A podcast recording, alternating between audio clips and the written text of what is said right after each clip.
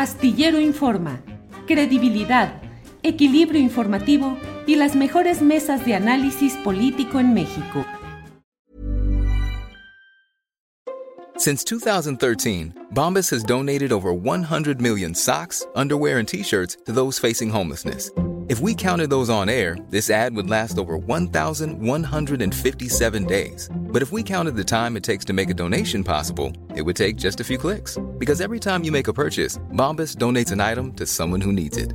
Go to bombas.com slash ACAST and use code ACAST for 20% off your first purchase. That's bombas.com slash ACAST, code ACAST. Hey, it's Danny Pellegrino from Everything Iconic. Ready to upgrade your style game without blowing your budget? Check out Quince. They've got all the good stuff shirts and polos, activewear, and fine leather goods, all at 50 to 80% less than other high end brands. And the best part? They're all about safe, ethical, and responsible manufacturing. Get that luxury vibe without the luxury price tag.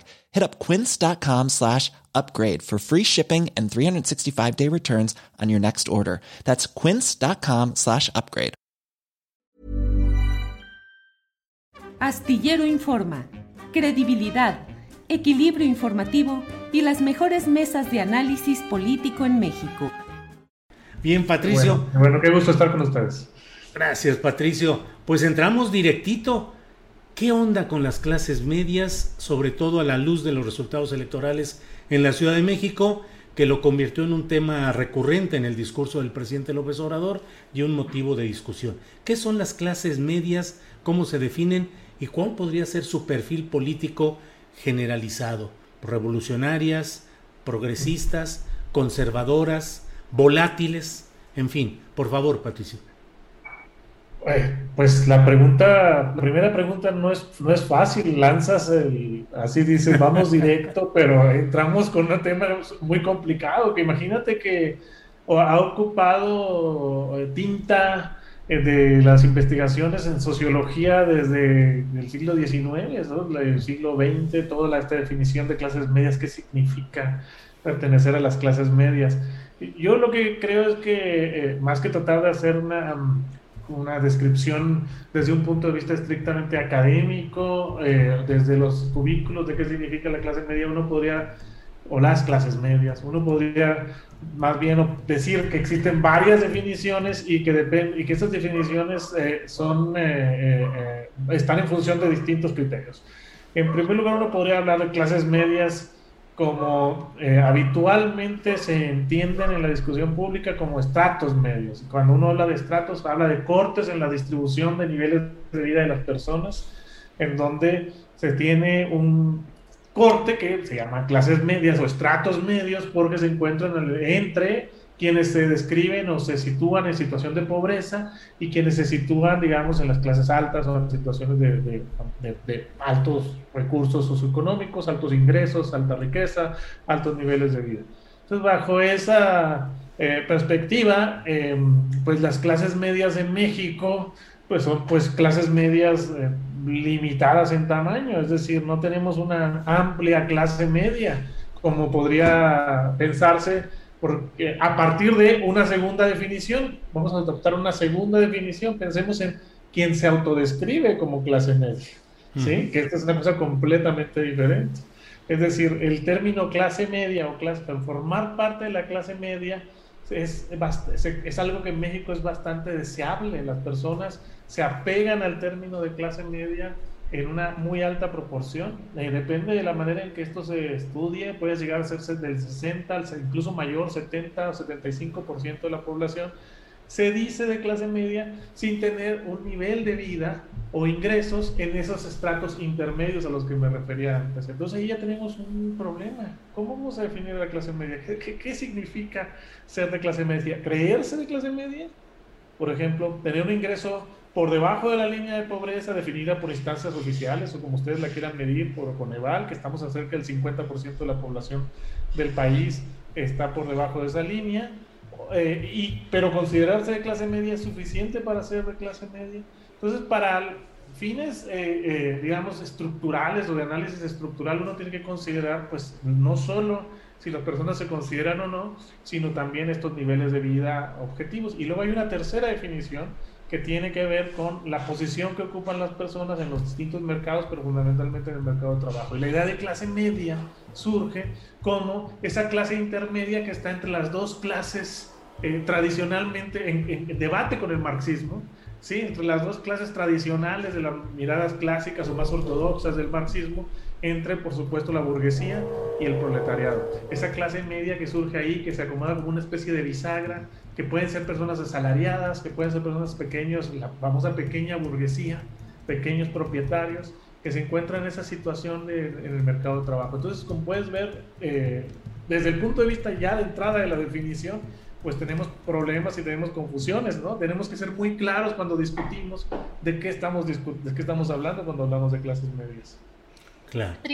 este, gracias, Patricio. Yo tengo una duda sobre todo respecto eh, pues a las mediciones que hacen las instituciones del Estado en estos temas, si bien dices hay muchas definiciones o que a lo mejor no hay un concepto que eh, al que se haya llegado a un, consenso, pero me imagino que también eh, las variaciones o están relacionadas, por ejemplo, en, en, algunos sentidos en una medición favorable para los gobiernos en torno respecto a los aparentes logros sobre los índices de pobreza.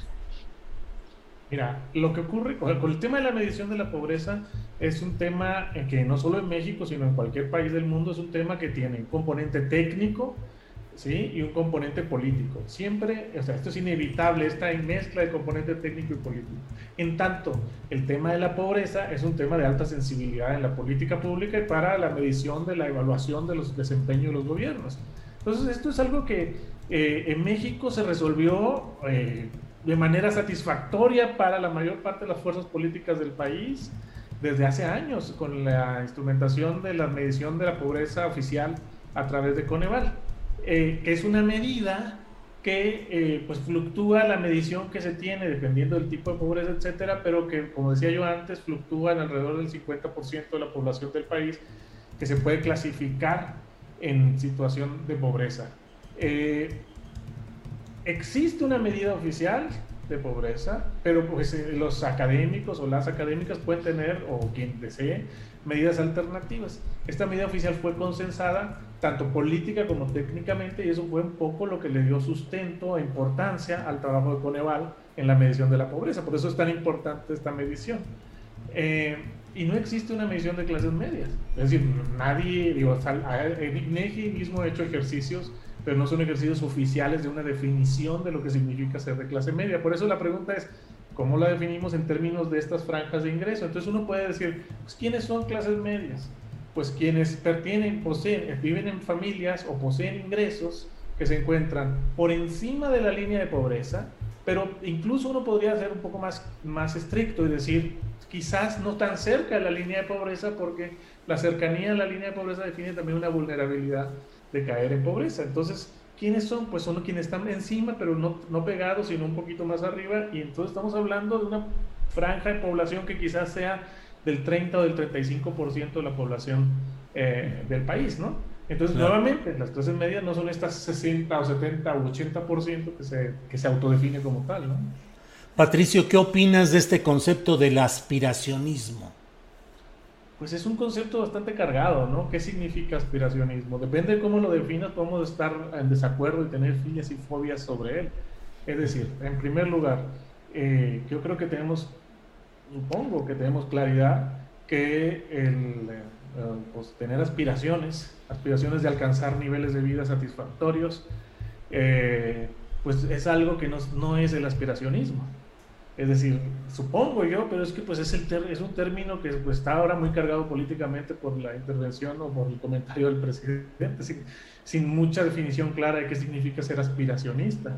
Si ser aspiracionista significa tener aspiraciones, pero no creo que esa sea la referencia eh, adecuada, pues yo creo que eh, eh, pues no solo las clases medias tienen aspiraciones, las personas pertenecientes a clases medias, de hecho, imaginen lo terrible que sería eh, este mundo si no, no, creyéramos que las aspiraciones de, las personas que se encuentran en pobreza a acceder a los sectores medios, a los estratos medios de ingreso, fuesen ilegítimas.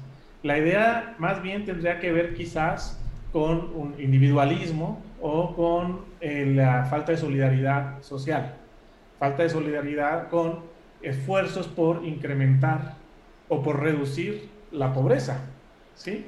Pero uno tendría que ser eh, cuidadoso ahí. Eh, yo no dudo que exista eh, individualismo y que exista una falta de solidaridad social. O sea, creo que eso, eso está presente.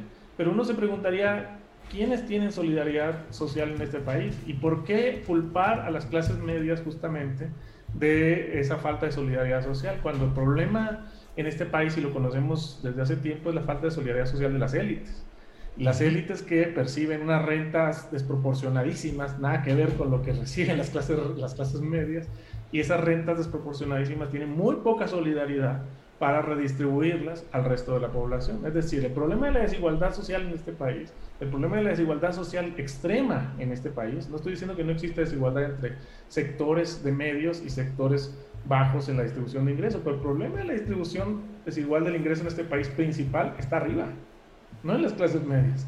Está en el decil 1, está en el percentil 1, es decir, en el 1%, en el 5% que pues jala una cantidad enorme de rentas desproporcionada. Y entonces, pues yo creo que sería conveniente empezar a hablar de la falta de solidaridad social de esas élites y no tanto culpar a las clases medias eh, o a los sectores medios, como los querramos eh, llamar, de, lo mismo. Si bien se reconoce que también eso existe, por supuesto, ¿no?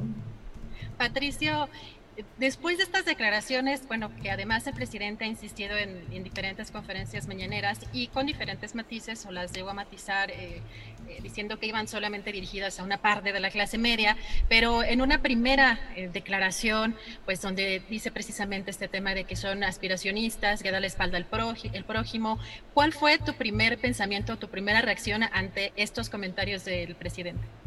Mira, yo, yo, yo, yo parte coincido, o sea, yo creo que hay un sector o sectores de las clases medias, o de los estratos medios, insisto, cuidado con los términos, pero sectores de los estratos medios muy conservadores que, que, que, no, digamos, no, se, no son capaces de montarse en, una, en un proyecto de ecualización social y de justicia social.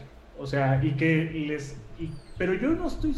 O sea, yo creo que lo que ocurrió, por ejemplo, en el caso de la Ciudad de México, pues es mucho más complejo y todavía tenemos mucho por analizar al respecto de, eh, por ejemplo, de todo este asunto de que las, las delegaciones, en las secciones electorales de digamos, que se asocian a los sectores medios y altos, pues hubo un cambio muy fuerte en la tendencia electoral en contra del partido del presidente. Entonces tenemos que ser bastante cuidadosos en eh, no asignar inmediatamente las culpas y más bien un poco me parece que sería necesario, eso fue mi primera reacción, fue inmediata, fue, bueno, ¿qué, y, qué, hicieron mal?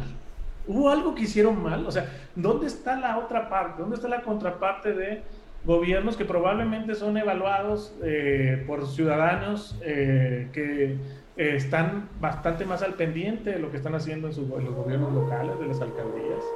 Eh, ciudadanos que a, lo mejor también se sienten amenazados innecesariamente por un discurso bastante incendiario eh, contra que, ni siquiera ha tocado sus intereses, pero que, está planteado en contra de sus intereses y que no tampoco se les ofrece un espacio de oportunidad para aliarse en un proyecto de alianza eh, entre sectores medios y sectores populares liderado por una opción política que esa alianza poderosa la podría eh, explotar en términos electorales. Porque si te pones a pensar, la pregunta es clave, es...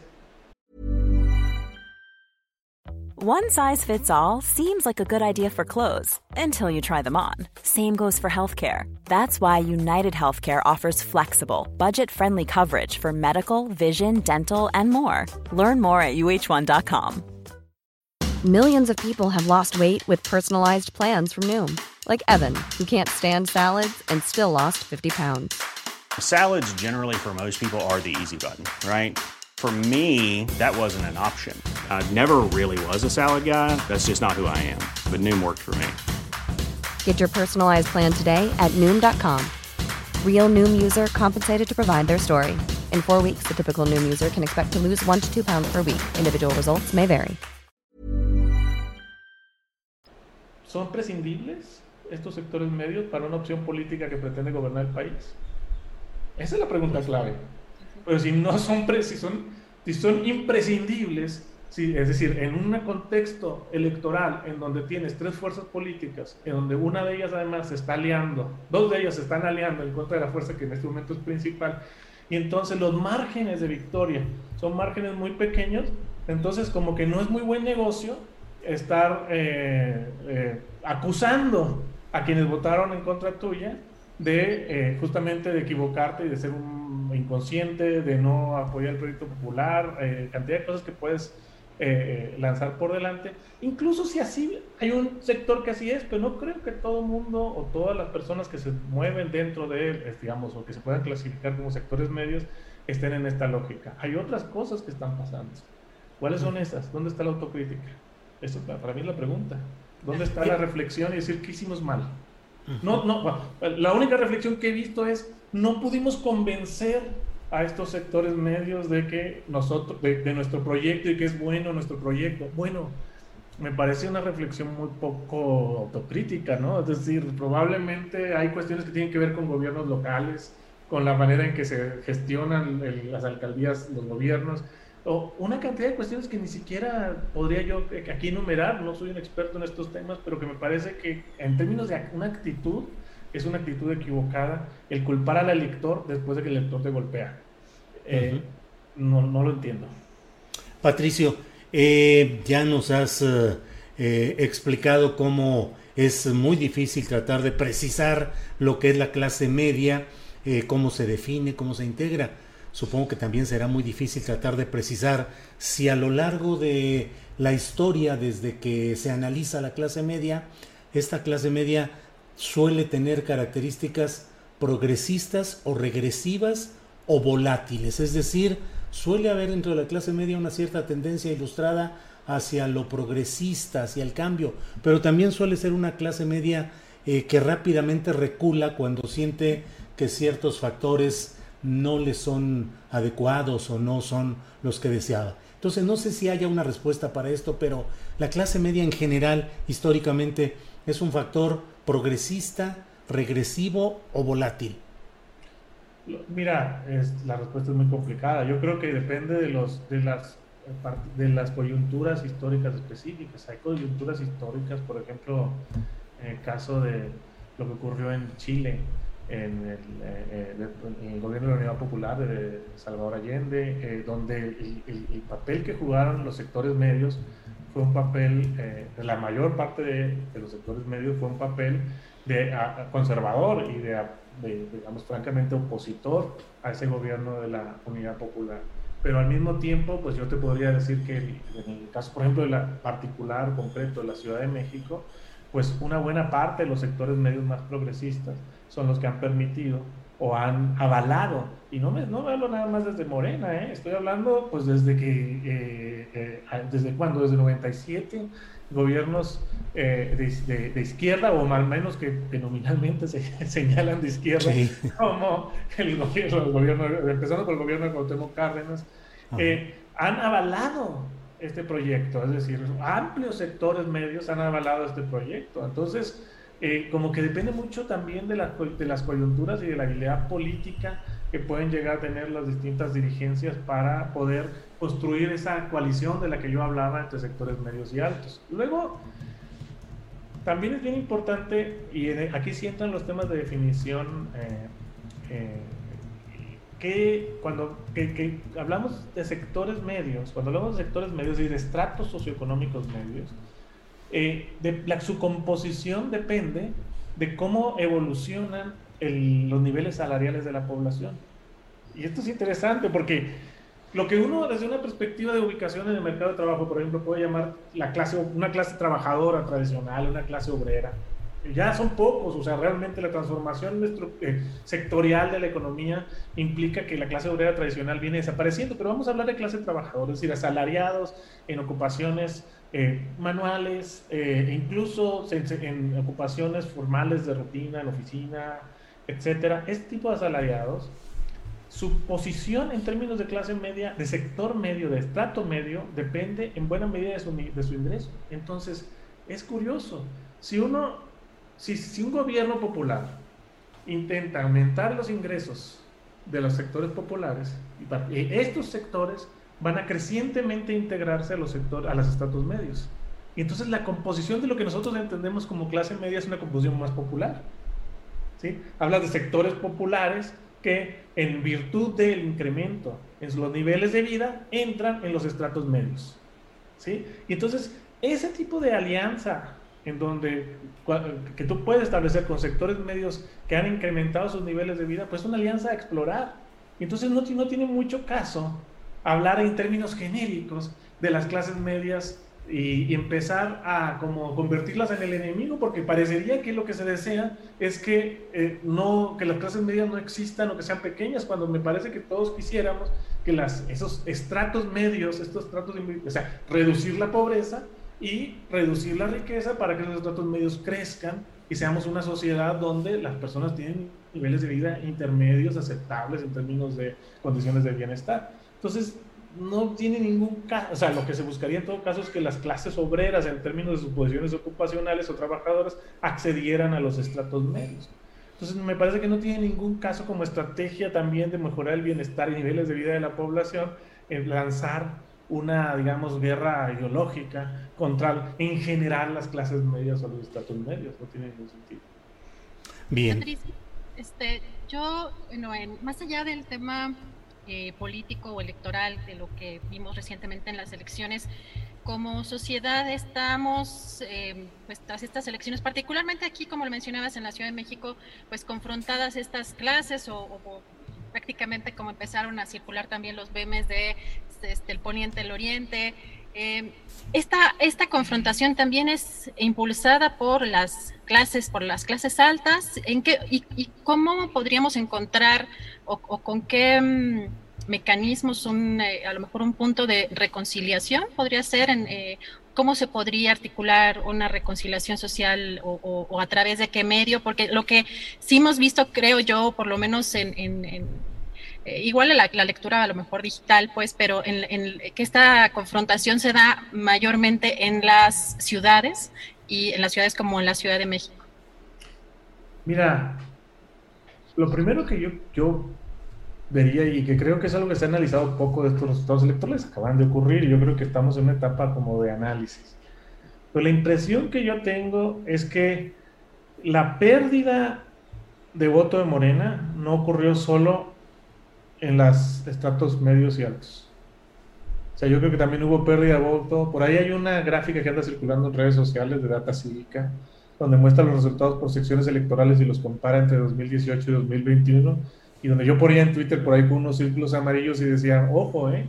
O sea, también en los, los estratos, la, la, variable de medición, digamos, del nivel socioeconómico era el nivel educativo promedio de la población. Entonces, en los niveles educativos bajos también se observa una tendencia de convergencia, es decir, Morena baja y, voto de PRI-PAN sube. O sea, la coalición Morena baja, la coalición PRI-PAN sube, o sea, se aproximan más. Entonces, la pérdida, hay una parte de lo que ocurrió, me parece, que es como resultado de desgastes eh, que mezclan cosas, mezclan desgaste local, desgaste en los gobiernos locales que pueden tener problemas, que mezclan el, esta, esta disputa ideológica de la que tú estás hablando, o sea, yo creo que esa disputa también tiene efectos y tiene efectos particularmente en esos sectores medios de los que hablábamos antes, conservadores, eso sí existe. Eh, y entonces tratar, y por supuesto que aquí se, está se, se, configura una disputa que está centrada en la posición, en, niveles socioeconómicos y en las posiciones sociales, y creo que las élites eh, eh, pues les conviene esta polarización, por supuesto que les conviene esta polarización. Para mí la pregunta nuevamente desde la perspectiva de alguien que eh, simpatiza claramente con, un, gobiernos que procuran la igualdad y que procuran la reducción de la pobreza, es decir, progresistas, vamos a poner ese término tan, tan también, es que ahora estamos en, en una situación en la que los términos hay que andar con mucho cuidado, ¿no? Porque son endiablados o, o, o, o eh, vilipendiados, pero en una, digamos, para, que, que, está a favor de gobiernos progresistas, para uno que está a favor de gobiernos progresistas, la pregunta es, nuevamente, hasta qué punto es necesaria esta confrontación y hasta qué punto se puede contrarrestar, tal como lo planteabas tú, esta confrontación planteando, en lugar de plantear una, eh, eh, a partir de una posición de otro sujeto social construido, es decir, construcción social, que es el pueblo y los sectores medios, a partir de esa confrontación, o más bien tratar de reducir esa confrontación y hablar de la necesidad de, que, de una alianza entre sectores medios y sectores populares, donde a todos nos conviene que existan menos distancias sociales, que existan buenos niveles de vida en la población que ahora está en pobreza y que salga de la pobreza y que nos conviene una sociedad de clases medias, una sociedad de sectores medios, de ingresos medios, en donde eh, eh, eh, los niveles de vida de la población se incrementan sustancialmente, particularmente en la parte baja de la distribución. Patricio, pues realmente es un tema complejo, de alguna manera resbaladizo, difícil de aprender para poder analizarlo y definirlo, pero bueno, algo, algo avanzamos con estas pláticas que nos ayudan a tratar de tener mayor claridad respecto a las clases medias y su movilidad electoral, su movilidad electoral, sus posturas electorales. Así es que, Patricio Solís, eh, muchas gracias a Patricio, profesor investigador del Colegio de México. Gracias, Patricio, por esta oportunidad y sigamos pensando y repensando las clases medias, Patricio. Muy bien, muchísimas gracias, Julio, Adriana. Hasta luego. Gracias. gracias, Patricio. Hasta luego. Gracias. Para que te enteres del próximo noticiero, suscríbete y dale follow en Apple, Spotify, Amazon Music, Google o donde sea que escuches podcast. Te invitamos a visitar nuestra página julioastillero.com. Hi, I'm Daniel, founder of Pretty Litter. Cats and cat owners deserve better than any old-fashioned litter. That's why I teamed up with scientists and veterinarians to create Pretty Litter. Its innovative crystal formula has superior odor control and weighs up to 80% less than clay litter. Pretty Litter even monitors health by changing colors to help detect early signs of potential illness. It's the world's smartest kitty litter. Go to prettylitter.com and use code ACAST for 20% off your first order and a free cat toy. Terms and conditions apply. See site for details. Hey, it's Paige DeSorbo from Giggly Squad. High quality fashion without the price tag? Say hello to Quince. I'm snagging high end essentials like cozy cashmere sweaters, sleek leather jackets, fine jewelry, and so much more. With Quince being 50 to 80% less than similar brands. And they partner with factories that prioritize safe, ethical, and responsible manufacturing. I love that. Luxury quality within reach. Go to quince.com slash style to get free shipping and 365 day returns on your next order. Quince.com slash style. Para que te enteres del próximo noticiero, suscríbete y dale follow en Apple, Spotify, Amazon Music, Google o donde sea que escuches podcast. Te invitamos a visitar nuestra página julioastillero.com.